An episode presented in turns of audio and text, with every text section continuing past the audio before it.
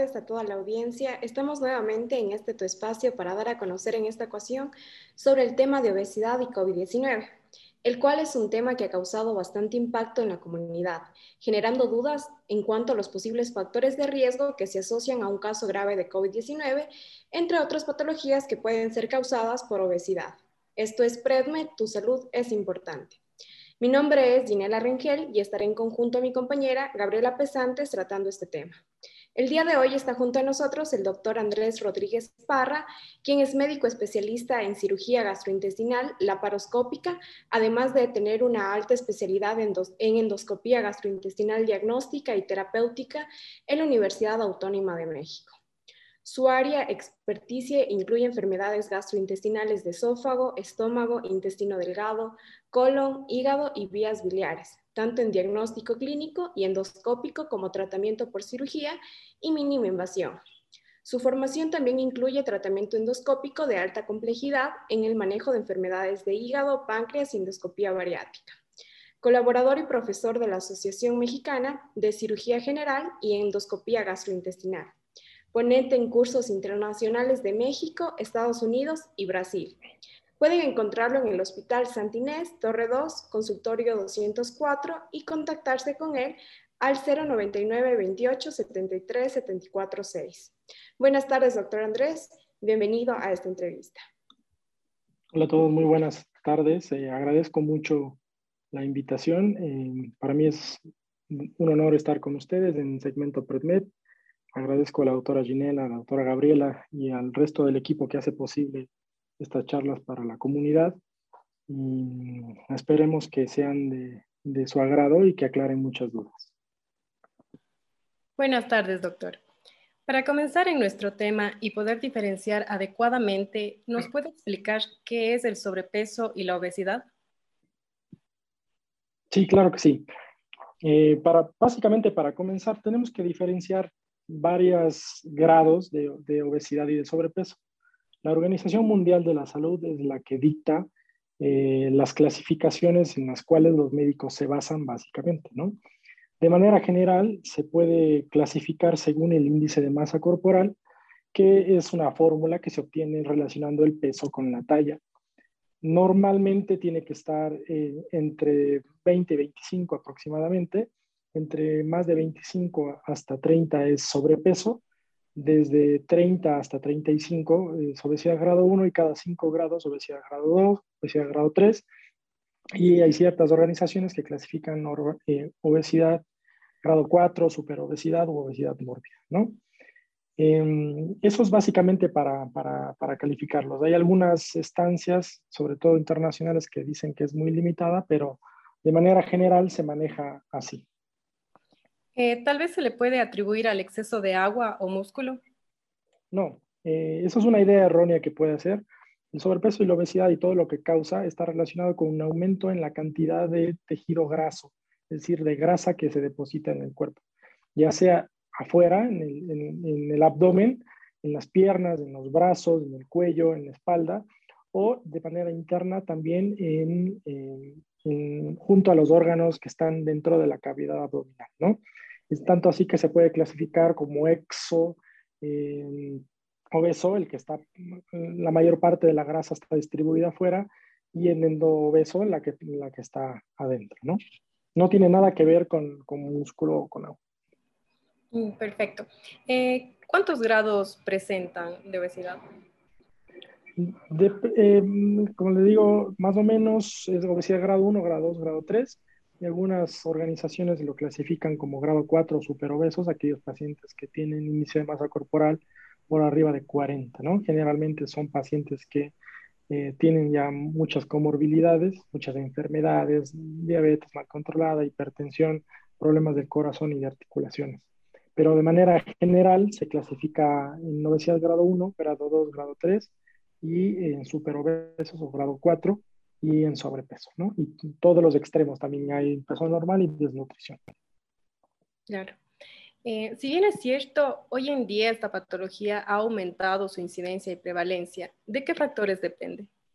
Bueno, el, se, ha, se, ha, visto que está más relacionado, tiene poca tendencia genética pero se relaciona sobre todo a los malos hábitos alimenticios, a la falta de, ejercicio, eh, al exceso de consumo de, carbohidratos y de grasas. Es una alimentación bastante mal planteada.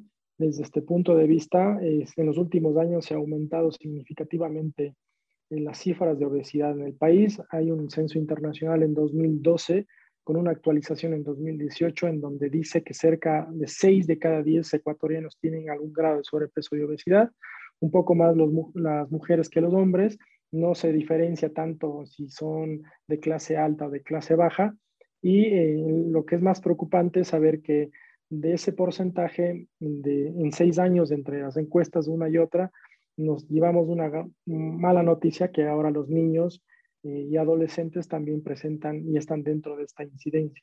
Cerca del 60% también, del 60-70% de los niños y adolescentes tienen algún grado de sobrepeso y obesidad y eso marca definitivamente una tendencia futura en el país al tratar de controlar enfermedades como la diabetes, la presión, problemas del corazón y demás que pueden ser prevenibles solo con bajar de peso, pero el panorama es oscuro tanto para América Latina como el resto de países que tienen obesidad.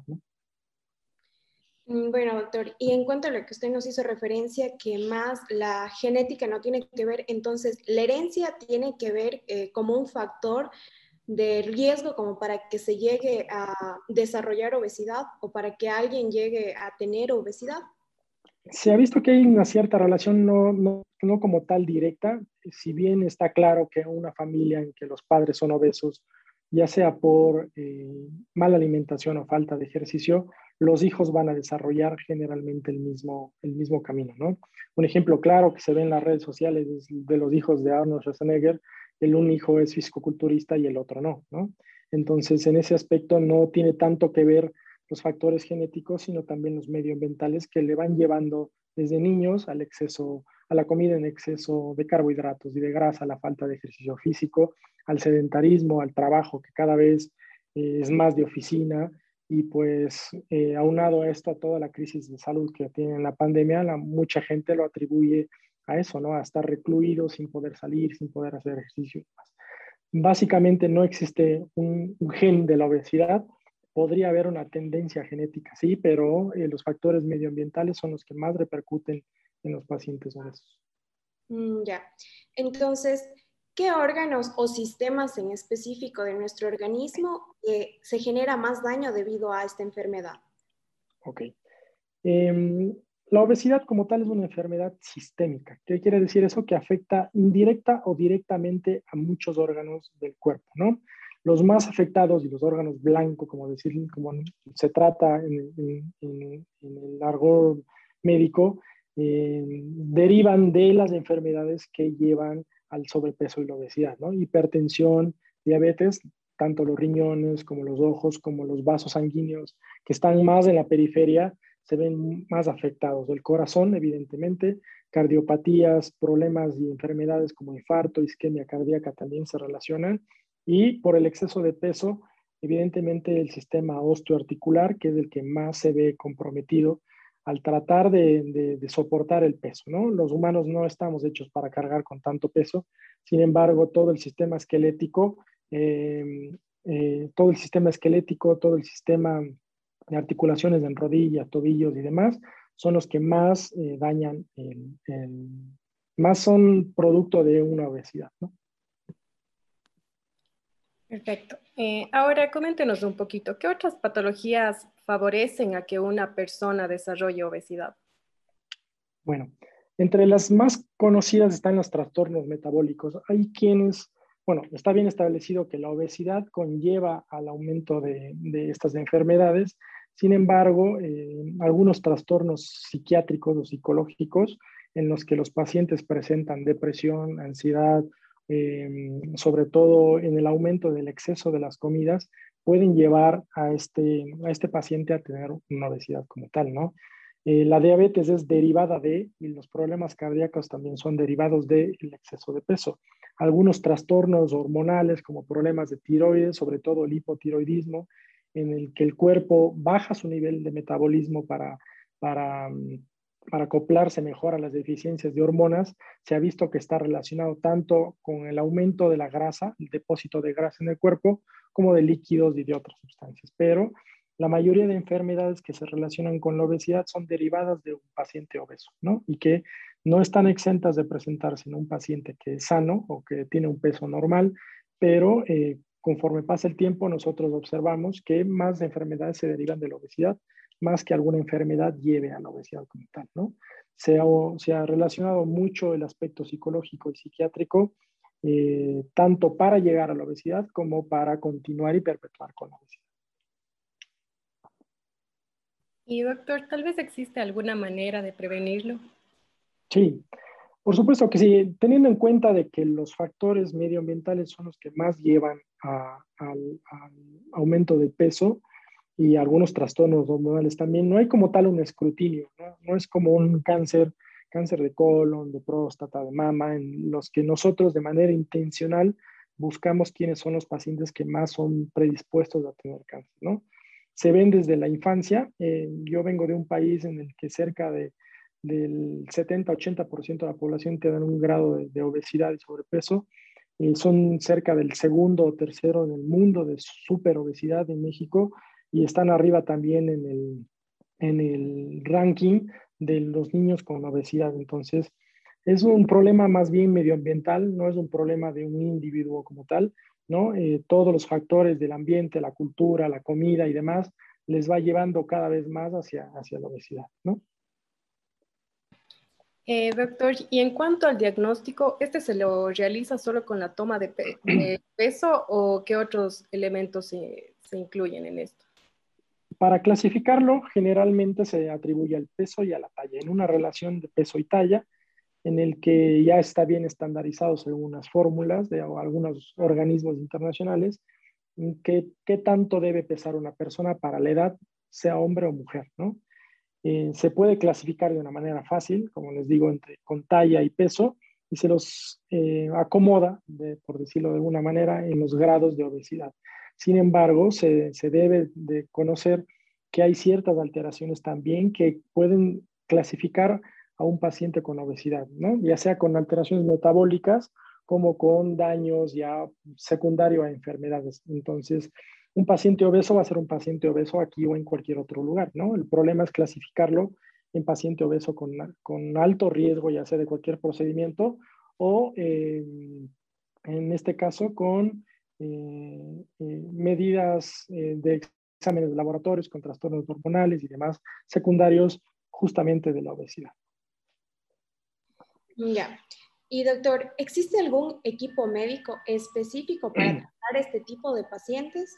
Y... Así es, no, no es solo una persona, perdón Gina por cortarte la pregunta, sí, eh, no, no, es solo, no es solo una persona y eso eh, lamentablemente aquí en, el país, en el poco tiempo que voy he visto, en un paciente obeso no se trata con un solo médico, ¿no? No existe un, un obesólogo, por decirlo así el paciente se trata en conjunto con un grupo de médicos especializados y altamente entrenados en, cuidar de estos pacientes. Y ellos incluyen un médico internista, que es el encargado de, valorar de manera general el funcionamiento de los órganos, un nutricionista, un, un, experto en nutrición que, que lleve muchos años estudiando nutrición en pacientes con sobrepeso y obesidad, eh, también está de la mano un psicólogo con, con, entrenamiento preferiblemente en trastornos de la conducta y de alimentación, un psicólogo, eh, que, perdón, un psiquiatra también que, que, es muy importante,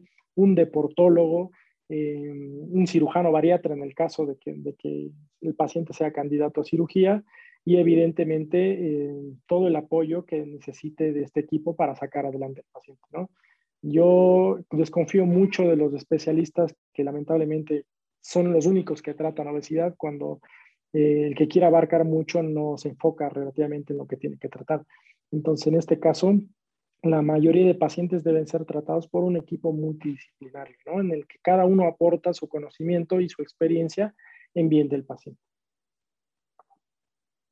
Muy bien, doctor. Y en cuanto al tratamiento, eh, ¿cómo sabemos a qué tipos de pacientes o, qué es lo recomendable? ¿Empezar con un ejercicio, eh, con la dieta o eh, cuándo sabemos que ya tenemos que recurrir a la parte quirúrgica. Bueno, teniendo en cuenta de estas escalas, ¿no? nos imaginamos básicamente cinco grados, sobrepeso, obesidad de grado 1, obesidad de grado 2, obesidad de grado 3 y superobesos. Eh, generalmente los pacientes que tienen sobrepeso pueden ser tratados con cambios en, los hábitos alimenticios y en el ejercicio físico. ¿no? Ellos se benefician de esto. Hay dos grandes grupos, pacientes que ya tienen alteraciones metabólicas, pacientes jóvenes que vemos cada vez más con diabetes, con hipertensión mal controlada o de difícil control, con problemas articulares, con problemas pulmonares y, cardíacos porque no pueden dormir, con, con secuelas ya eh, osteodegenerativas a su corta edad. Estos pacientes lo que se trata es de bajarles del peso y controlar su metabolismo.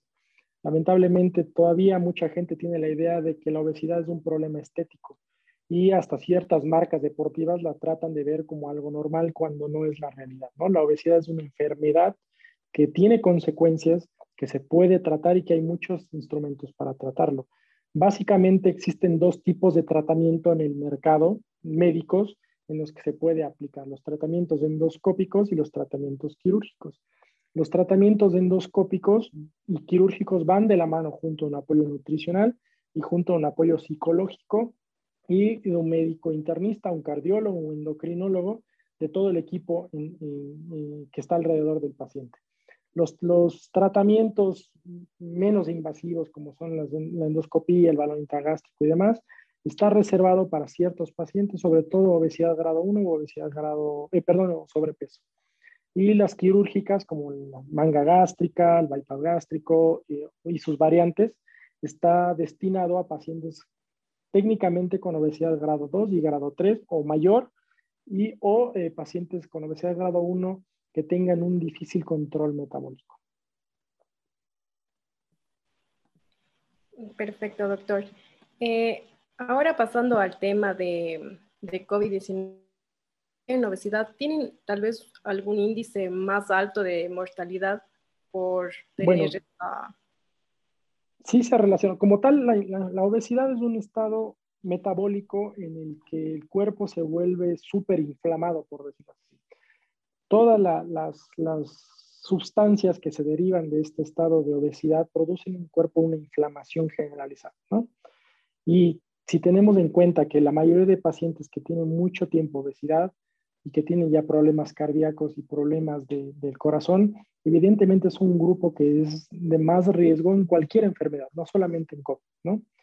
Lamentablemente, si nosotros tenemos 10 personas eh, que, se infectan por COVID, también existe otro grupo de riesgo, los pacientes que no tienen obesidad, pero que fuman, que tienen problemas cardíacos, en pacientes que son asmáticos o que tienen muchas alergias, o pacientes embarazadas y demás, en los que el, el, estado del cuerpo en general no es el, mejor, ya que eh, está alterado por todas estas enfermedades.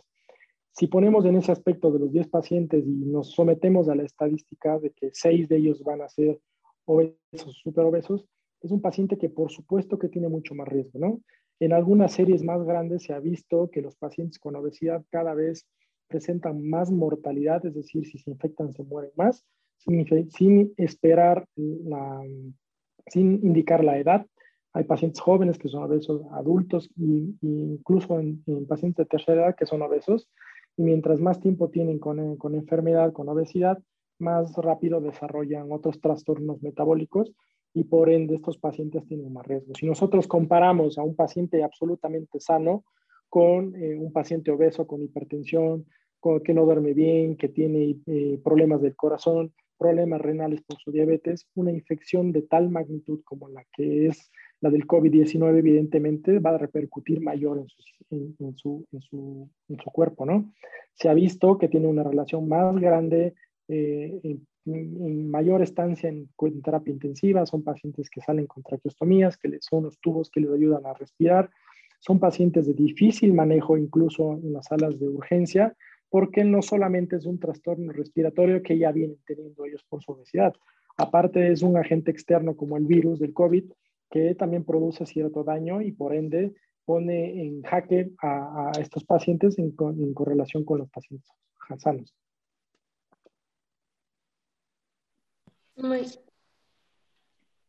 Ya. Eh, ¿En pacientes con obesidad puede afectar en algo la eficacia de la vacuna contra el COVID-19? Hay algunos artículos que salieron sobre, sobre todo el año 2020. Eh, deben saber ustedes que, la, que este es un caso excepcional, lo de la vacuna, ¿no? cuando se sacó al mercado la vacuna, el tiempo en, relación al resto de vacunas fue mucho más corto.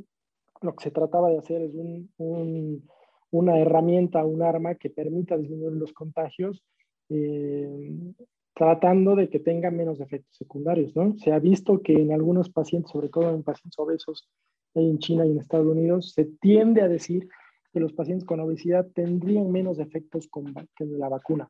Técnicamente no es una contraindicación. Ningún paciente que tenga obesidad está contraindicado a recibir la vacuna y eso no es el mensaje. Pero no es lo mismo administrar un fármaco, por decirles, un anestésico en un paciente que tiene poca grasa que eh, un paciente obeso, ¿no? En donde los fármacos se, se, disuelven o se, se, pierden en el tejido adiposo, en la grasa.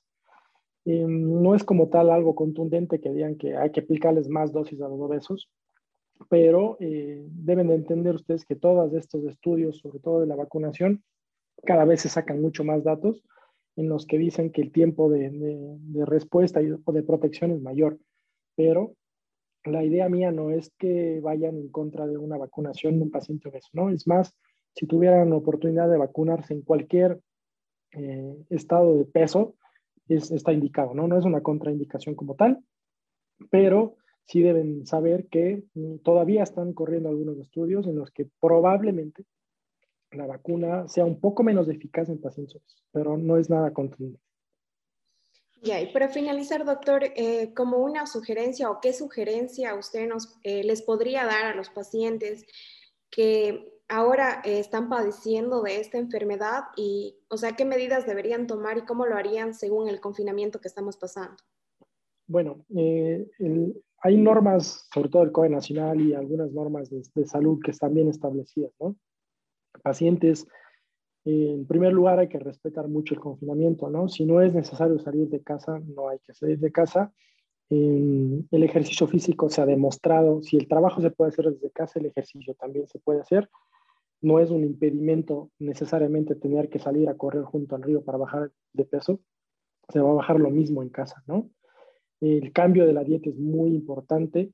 Eh, sé que es más fácil e incluso hasta más barato comer comida chatarra, pero en ese punto es el que más se debe enfocar. El ejercicio físico, tratar de asesorarse de manera adecuada con un nutriólogo, un experto en nutrición.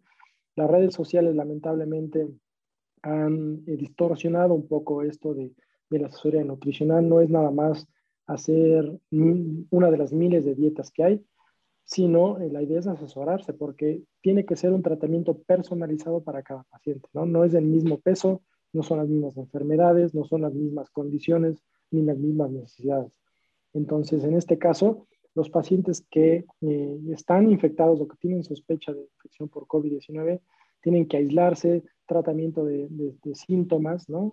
La mayoría de los síntomas, eh, gracias a Dios, son leves, la mayoría de los pacientes, cerca del 80-85% de los pacientes cursan un cuadro leve, pero ese 15% o 20% que llegan a presentar un cuadro grave es igual en todos, ¿no?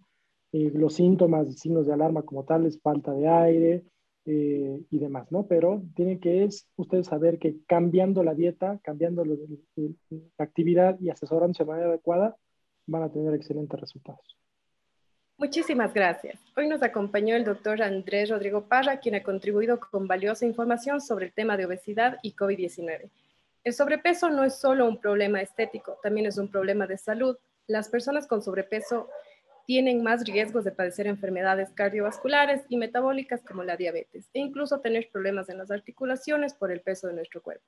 Asimismo, las personas con obesidad tienen un mayor riesgo no solo de infectarse por COVID-19, sino también de tener una peor evolución y mayores tasas de hospitalización. Asimismo, le hacemos extensiva la invitación para tratar temas de interés en eventos próximos. les agradezco nuevamente la invitación a todos y por supuesto que estoy abierto a cualquier tema de interés que tengan ustedes. Recuerde que este es su segmento PREDME, Tu Salud es importante, trata temas de salud en beneficio de la sociedad. Es una producción de estudiantes de octavo ciclo de la carrera de medicina de la Universidad Católica de Cuenca. Nos vemos la próxima semana aquí en tu programa Conecta 3 por Ondas Cañaris 95.3 FM. Y les recordamos que esta entrevista estará próximamente en nuestra página de Facebook y los invitamos a seguirnos en Instagram como PredMed Tu Salud es Importante, en donde también publicamos constantemente información relevante sobre diferentes patologías que podemos llegar a padecer. Muchísimas gracias y continuamos con la programación.